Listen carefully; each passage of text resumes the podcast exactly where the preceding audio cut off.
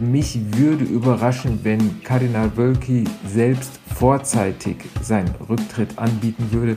In diesen knapp zwei Wochen wird es vor allen Dingen darum gehen, dass sie atmosphärisch etwas mitbekommen, wie die einzelnen Gläubigen und die in den einzelnen Gremien über ihr Bistum und über ihren Erzbischof denken. Die Kontrolleure des Papstes sind in Köln eingetroffen, im Erzbistum. Was das jetzt bedeutet, besprechen wir mit unserem Experten fürs Erzbistum und geben euch eine Übersicht, um das, was jetzt folgt, besser zu verstehen. Ich bin Florian Pustlock. Hi. Rheinische Post Aufwacher. News aus NRW und dem Rest der Welt. Apostolische Visitation. Das wird uns jetzt noch etwas häufiger begegnen. So wird die Kontrolle genannt, die Papst Franziskus im Erzbistum Köln angeordnet hat.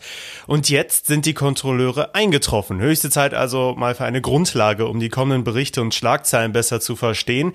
Und dafür ist Lothar Schröder von der Rheinischen Post zu Gast im Aufwacher. Hi. Hallo, grüß dich. Du berichtest ja schon lange über das krisengeplagte Erzbistum. Erstmal, so eine apostolische Visitation klingt jetzt nicht angenehm. Das klingt gar nicht angenehm.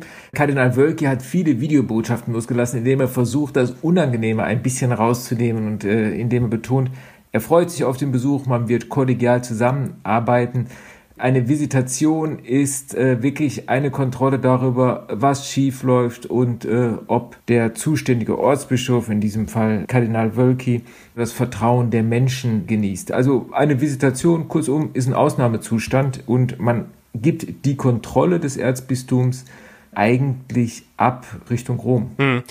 Was war jetzt nochmal genau der Auslöser dafür, dass der Papst diese Kontrollen angeordnet hat? Was der einzelne Punkt jetzt oder welcher Punkt es genau war, weiß man nicht genau. Visitationen werden immer dann anberaumt, wenn es mehrfach über einen längeren Zeitraum Hinweise gibt, dass entweder der Ortsbischof schwere Fehler begangen hat oder dass es innerhalb eines Bistums so sehr kriselt und der Vertrauensverlust so immens ist, dass die Kirche eingreifen muss. Das gab es äh, zuletzt in der katholischen Kirche in zwei Fällen. Einmal Walter Mixer in Augsburg und vielleicht noch präsenter Bischof Thebats van Elst in Limburg, dessen Finanzgebaren aufgefallen sind mit einem äh, ja wirklich luxuriösen Ausbau seines Bischofshauses. In beiden Fällen endeten die Visitationen dann mit den Rücktritten der Bischöfe. Hm.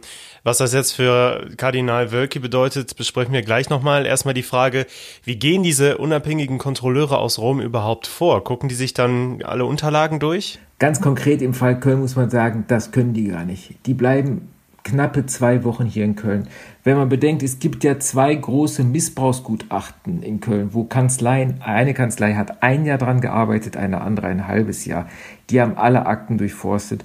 Dass das zwei Bischöfe beziehungsweise ein Kardinal und ein Bischof in einer Woche leisten, ist natürlich absurd. Das machen die auch gar nicht. Die blättern vielleicht hier und da mal rum. Was die vor allen Dingen jetzt in Köln machen, sind Gespräche führen.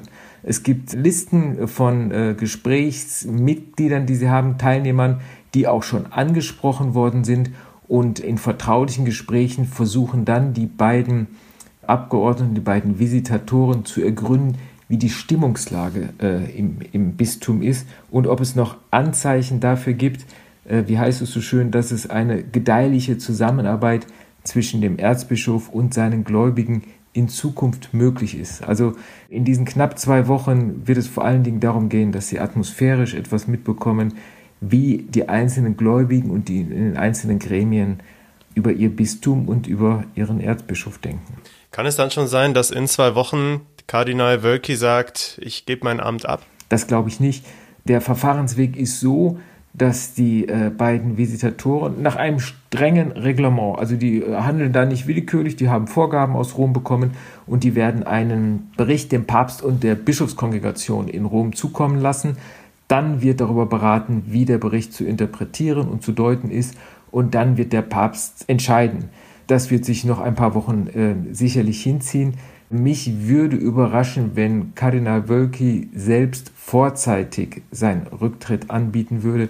Dagegen spricht sein ganzes Verhalten, man muss sagen, eigentlich in dem gesamten zurückliegenden Jahr oder auch noch länger. Diese Visitatoren sind ja keine gängigen Gesprächspartner, auch äh, für Journalisten nicht. Ja, wie, wie ist es da an frische Infos zu kommen? Denn alle Ansprechpartner vom Erzbistum scheiden dann in diesem Fall ja aus. Genau, also das Erzbistum ist im juristischen Sinne praktisch auch die Gegenpartei der Visitatoren. Also man versucht jegliche Einflussnahme des Erzbistums außen vor zu lassen. Und an die beiden Visitatoren ranzukommen, ist, ist ganz leicht. Also das ist jetzt ironisch gesprochen, es ist so gut wie unmöglich. Beide sind eingetroffen und sind durch die Tiefgarage des Maternushauses reingefahren.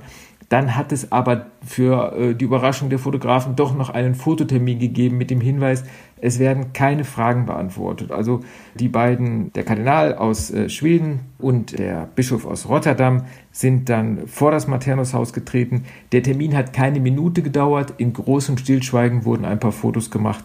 Und das war es dann auch. Dass es in den nächsten Tagen groß anders sein wird, ist nicht zu erwarten. Die führen ihre vertraulichen Gespräche hinter den Kulissen, besuchen vielleicht hier oder da eine der äh, Institutionen des Erzbistums, aber dass viel an die Öffentlichkeit dringen wird, gar Vertrauliches, wird nicht zu erwarten sein. Die katholische Kirche ist insgesamt also schon sehr eigenartig, immer wieder, auch bei solchen Geschichten. Jetzt steht der Kardinal ja auch anderweitig im Fokus, Kardinal Wölki. Morgen, am Mittwoch, soll er in Düsseldorf-Gerresheim Kindern die Firmung in einer Gemeinde aussprechen. Ein ziemlich feierlicher Akt eigentlich, aber das ist schon nicht üblich, dass der Kardinal das selbst übernimmt. Und viele Gemeindemitglieder wollen Wölki gar nicht zu Gast haben. Was ist da los in Düsseldorf? Ja, zunächst muss man sagen, dass ein Kardinal überhaupt kommt, stimmt ist nicht alltäglich. Normalerweise macht das der zuständige Weihbischof. Aber die Krise im Erzbistum Köln hat eben auch dazu geführt, dass von drei Weihbischöfen nur noch einer im Amt ist. Weihbischof Ansgar Puff und Weihbischof Schwaderlapp haben beide um Beurlaubung gebeten, weil ihnen im Missbrauchsgutachten Pflichtverletzungen vorgeworfen sind. Also aus drei macht ein. Wir haben nur noch einen Weihbischof. Von daher versucht dann Kardinal Wölki wohl die Lücken zu schließen. Dass er nach Düsseldorf kommt, nach Düsseldorf-Gerresheim kommt, in die Gemeinde von St. Margareta, hat eine äh, ganz große Bedeutung. Kardinal Wölki war dort als Praktikant tätig und als Diakon. Also die Anfänge seiner Seelsorge sind dort in dieser Gemeinde. Und in dieser Gemeinde gibt es eben auch zwei frühere Geistliche, einmal Pfarrer O, der schon verstorben ist, und dann noch einmal äh, Pfarrer D, denen äh, Übergriffe und äh, sexueller Missbrauch vorgeworfen wird. Und in diesem Atemzug wird auch Kardinal Wölki vorgeworfen, nicht korrekt gehandelt zu haben. In der Gemeinde gibt es eine breite Stimmung gegen den Kardinal. Es gab einen offenen Brief vor gut einer Woche mit 140 Unterzeichnern, wo die Gemeinde oder zumindest die Leute, die unterzeichnet haben, dem Kardinal das Misstrauen ausgesprochen haben. Und sie haben darum gebeten, dass er die Firmung nicht leitet, damit den Firmlingen durch den ganzen zu erwartenden Presserummel und durch möglicherweise auch Proteste dieser Tag dann vermiest wird. Dann gab es noch eine Veranstaltung, eine nicht öffentliche Veranstaltung, zu der die Gemeinde Wölki eingeladen hat. Er ist auch gekommen, es hat eine Art Aussprache gegeben, die letztlich kein befriedigendes Ergebnis gebracht hat. Aber vor dem Gemeindehaus beim Eintreffen des Kardinals gab es Protestaktionen. 60 Gemeindemitgliedern haben ihm sehr äh, sinnfällig und bildstark die rote Karte gezeigt. Dennoch, Kardinal Wölke hat jetzt entschieden, morgen wird er um 18 Uhr die Firmenfeier in St. Margareta halten. Vielen Dank, Lothar Schröder. Sehr gerne. Weitere Details zur apostolischen Visitation in Köln und was da morgen in Düsseldorf-Gerresheim genau passiert, das findet ihr nochmal verlinkt in den Show Notes. Was vor ein paar Jahren mal Bubble Tea war, sind heute Donuts. Ja, tatsächlich, die sind wieder voll im Trend. Gefühlt ploppt hier bei uns in NRW gerade an jeder Ecke ein neuer Laden auf. Allein in der Neusser Innenstadt gibt es vier, bald fünf davon. Aber warum sind die Donutläden eigentlich inzwischen so erfolgreich? Die Frage hat meine Aufwacherkollegin Wiebke Dumpe mit NRW-Reporter Viktor Marinov geklärt. Viktor, grüß dich. Hi, grüße dich. Also ich glaube, es gibt da gerade zwei sehr erfolgreiche Geschäftsmodelle. Entweder ich mache ein Corona-Schnelltestzentrum auf oder einen Donutladen. Und wenn ich mir angucke, wie alle auf die Donuts abgehen, habe ich das Gefühl, der Donutladen ist keine so schlechte Idee. Wie siehst du das? Ja, das stimmt. Das ist schon eine äh, sehr gute Beobachtung. Aber für die Donuts spricht ein bisschen, dass sie bisher nicht mit Skandalen aufgefallen sind. Ja, das stimmt. Donuts sind jetzt ja keine neue Erfindung, ne? Also diesen großen Run darauf gab es auch schon, als ich Teenie war. Da war der Laden der Wahl Dunkin Donuts, glaube ich. Der aktuelle Hype ging aber von einem anderen Laden aus, das war Royal Donuts, ne? Ja, genau. Ende 2018 war das ungefähr. Äh, da ging der Hype noch nicht los, aber da hat der erste Enes Schecker seinen ersten Laden aufgemacht. Das war in Köln. Und danach ging's ganz schnell ganz steil nach oben. Äh, also der hat mittlerweile 200 Filialen. Die allermeisten sind natürlich in Deutschland, aber es gibt auch schon welche in, in Belgien, in, in der Schweiz, in Frankreich. Und auch sogar in Dubai soll einer in Planung sein. Wie konnte er denn damit so erfolgreich werden? Also was hat er ganz konkret anders gemacht als andere Donutläden? Die einfache Antwort ist, die Donuts sind anders. Also Einmal gibt's da richtig, richtig viel Auswahl. Also es gibt über 100 Sorten, manche mit drei, vier Toppings, mit äh, Nutella drin und drauf und Streusel und äh, Erdbeeren und alles, was man sich so vorstellen kann. Es gibt da auch so richtige Donut-Türme, Donut-Torten. Es gibt den Crossnut, das ist die Mischung aus Croissant und Donut. Und man kann sie sich auch selber zusammenbasteln, so wie man will. Also wer da Bock auf Donuts hat, bekommt einfach so eine wahnsinnige Vielfalt präsentiert. Aber ganz ehrlich, ne, das, was man da jetzt in den Innenstädten sieht, das finde ich schon echt krass, wenn so ein Donutladen aufmacht, dann stehen die Leute, vor allem jüngere Menschen, da hunderte Meter Schlange. Wie erklärst du dir den aktuellen Hype? Dass es viele junge Leute sind, erklärt sich vielleicht mit der ziemlich schlauen Marketingstrategie von Royal Donuts. Also die sind sehr, sehr erfolgreich äh, bei Social Media. Also bei Instagram haben die über 230.000 äh, Follower. Die haben auch mehr als 100.000 bei TikTok. Und die Donuts ja selbst, die sind mit äh, Gold glasiert, also nicht mit echtem Gold natürlich, aber mit goldener Farbe. Und das ist alles einfach wie gemacht für Social Media. Äh, das sieht richtig, richtig gut aus und das teilt man halt gerne auf Instagram zum Beispiel. Ich könnte mir vorstellen, Corona hat das auch noch mal ein bisschen befeuert, oder? Total, auf jeden Fall. Also ich glaube, ohne Corona wäre der Erfolg nicht mal annähernd so hoch gewesen, so groß. Es waren ja viele, viele Geschäfte geschlossen. Die Donutläden sind aber Lebensmittelgeschäfte und die mussten nicht schließen.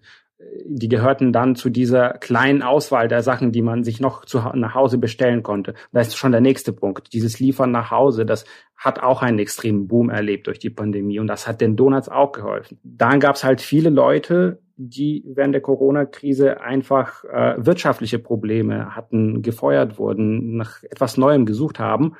Und einige von ihnen haben halt Donut-Filialen aufgemacht, als sie gesehen haben, aha, da gibt's so einen Hype. Und das hat das Ganze nochmal in die Höhe geschossen. Da gibt's ja dann auch Leute, die wirklich komplett im Beruf gewechselt haben, ne? so in ganz vielen Städten bei uns in Nordrhein-Westfalen. Kannst du da so ein paar Beispiele nennen? Zum Beispiel in Ratingen ist es ein Messebauer, der die erste äh, Donut-Filiale in die Stadt eröffnet hat. In Dienstlaken ist es zum Beispiel eine ehemalige Kioskbesitzerin, in Düsseldorf ein Taxiunternehmer und auch bei dem Gründer selbst gibt es ja dieses Beispiel auch. Also der war früher bei Vodafone als Berater äh, tätig und dann hat er einfach seinen Donutladen aufgemacht. Royal Donuts ist eine Marke. Es gibt ja ganz viele. Da in Neuss zum Beispiel, das waren ja viele verschiedene kleine Stores, die dann irgendwie jetzt größer werden. Wenn ich mir das vorstelle, auch mit Blick in die Zukunft, machen die sich nicht alle gegenseitig Konkurrenz? Also wenn ich jetzt noch auf diesen Donutzug aufspringen wollen würde, wie erfolgreich bin ich dann? Ja, das ist eine sehr gute Frage. Ähm, klar, da gibt's äh, gegenseitige Konkurrenz. Äh, du hast ja am Anfang schon gesagt, alleine in Neuss gibt's jetzt schon in der Innenstadt vier Läden, sollen bald fünf werden. Da ist es ja irgendwie nahe naheliegen, dass man es nicht schafft, sich bei jedem Laden einen Donut zu kaufen. Mhm. Das heißt, es wird gewiss irgendwann auch schrumpfen und zurückgehen. Aber gerade geht es einfach nur steil nach oben seit mehr als zwei Jahren und das mit einer wahnsinnigen Geschwindigkeit. Donutläden boomen in Nordrhein-Westfalen. Warum das so ist, hat NRW-Reporter Viktor Marinov erklärt. Danke dir, Viktor. Danke dir. Wir machen weiter im Aufwacher mit den Meldungen, die ihr heute auch noch im Blick behalten könnt. Gestern haben wir hier im Aufwacher schon über den Wegfall der Impfpriorisierung gesprochen und auch den Start der Impfungen bei Betriebsärzten. Da geht es heute bei zahlreichen Unternehmen in ganz NRW los, zum Beispiel beim Stahlhersteller ThyssenKrupp oder im Camppark Dormagen.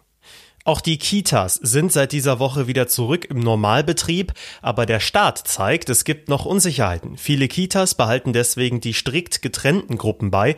Außerdem wird weiter zwischen Land und Kommunen über ein Aussetzen der Elternbeiträge gestritten.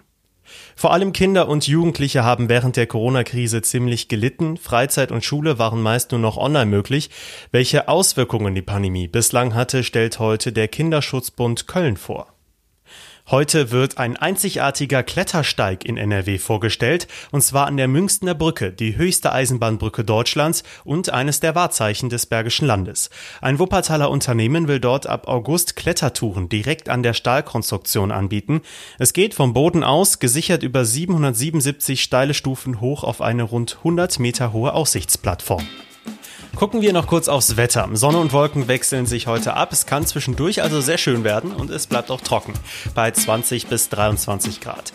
So bleibt es in den nächsten Tagen auch. Es wird sogar noch ein Ticken wärmer und die Sonne kommt noch häufiger durch, also gute Aussichten für diese Woche.